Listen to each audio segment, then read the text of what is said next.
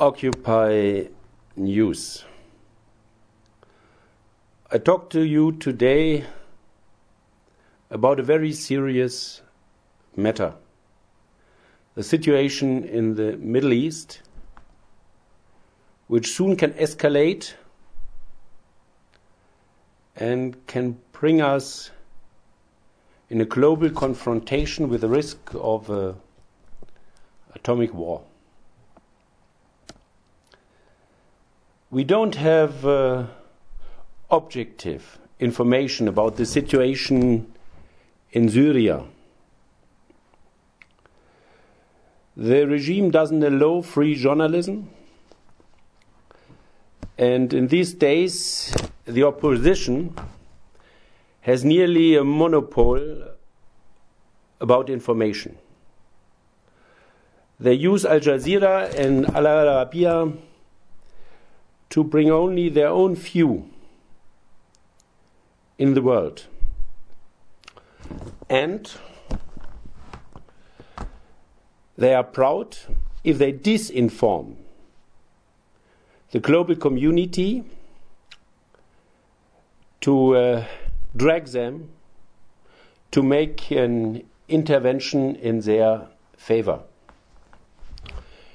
In Germany, we have a parliamentarian, a former parliamentarian of the today's ruling party, Christian Democratic Union, Mr. Jürgen Todenhöfer. Since many, many years, he visits the whole Arab region and also Syria. And in these days, he has been there again. And uh, in an interview, he speaks about the situation. The situation in the towns we every day hear in the medias about. And he says half of the news we are getting are wrong. That the international medias paint an extreme one sided picture of the situation. On both sides, he says there are violent groups, extreme violent groups who do not know mercy. But in the international medias, they only report about the brutality of the uh, forces of the regime, which are sometimes provoked from the opposite side. Todenhöfer says that uh, the emotion, the international media's race,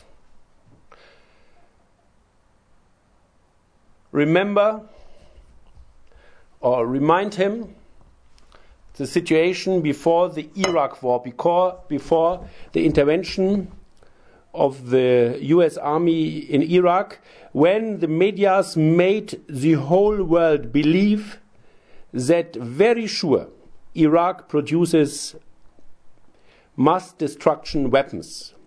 Today we know that this was all a lie. And this lie has in between cost million people their lives. And he warns us that the West plays a very dangerous game.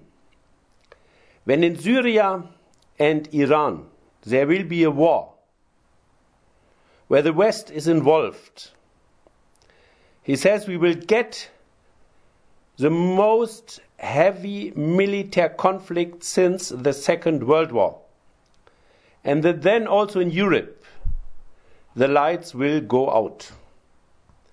He says some in the West, it seems they don't understand the dangerous situation. For Mr. Todenhöfer, there's only one so solution negotiations, negotiations, negotiations. Then they're always better than to go in, go in wars and civil wars. And uh, he says that the Syrian president Assad has enemies, has opponents, but also big support in the country. And Assad had told him that also for him democracy is the only solution, and therefore that um, the country will have a voting about a new constitution in March. Why the international media report so one sided?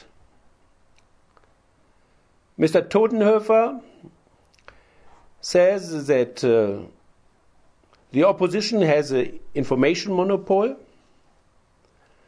Then also, he says that the background of this information is the strate- strategic interest of uh, the USA. The aim of the uh, USA is, according to him, to create a greater Middle East where only pro American governments rule the states.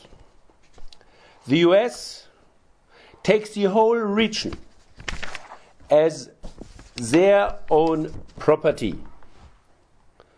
And he quotes the former American leading politician, Mr. Kissinger, that he said oil, oil has too much value that you can leave it to the Arabs. Mr. Todenhöfer says he has very much sympathy for the democratic USA.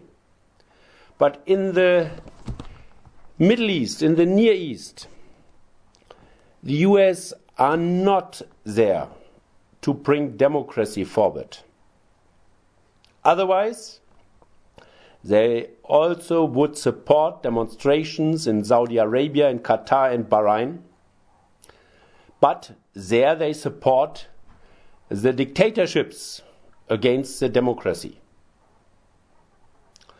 The interview with Mr. Todenhöfer was published in one of the big newspapers in Germany, The World, but it is an exception in uh, these days in our medias. The mainstream medias try to develop the emotions that the world has to do something to help the citizens in Syria. I beg you, Google articles for Mr. Todenhöfer. There are also some in English published or in YouTube. He is an objective source because of his great and long experiences in the Arab world. Let us together try to go against the stream which want to sell us that a war has to come. Support, let us support the democratic movement in these countries.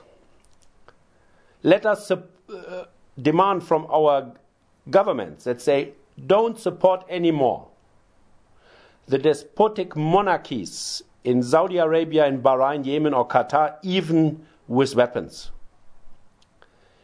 In Saudi Arabia, the strongest partner of the West, people are stoned, they are publicly executed. And there, the West doesn't threat with an intervention, but sends weapons, tanks, and guns, which are used to organize a repression against the democratic movement.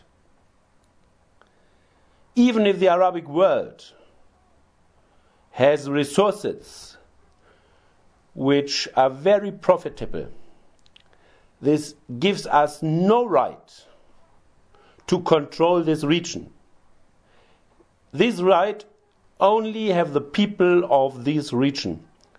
And the West officially stood after the experiences of the national of the national national socialist uh, aims of uh, Hitler Germany for the self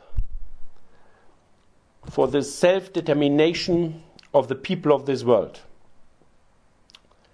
And this we should bring through against the elites of this country which do not recognize these anymore. These elites are favoritizing the interests of the petrol companies, of their banks, and are even ready for their interests to uh, support wars. And the Western world has not recognized that after 500 years of domination of other parts of the world and of exploiting them, this time has now to come to an end as quick as possible. Otherwise, we will get more and more conflicts and wars between the West and the other parts who want to have today equal rights and equal participation in the outcome of this world economy.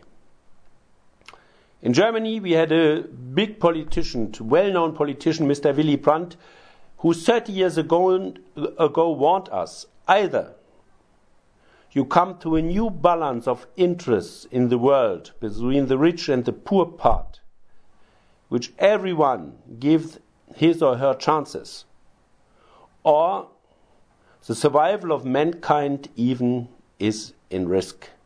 Let's get up, let's stand up before it will be too late.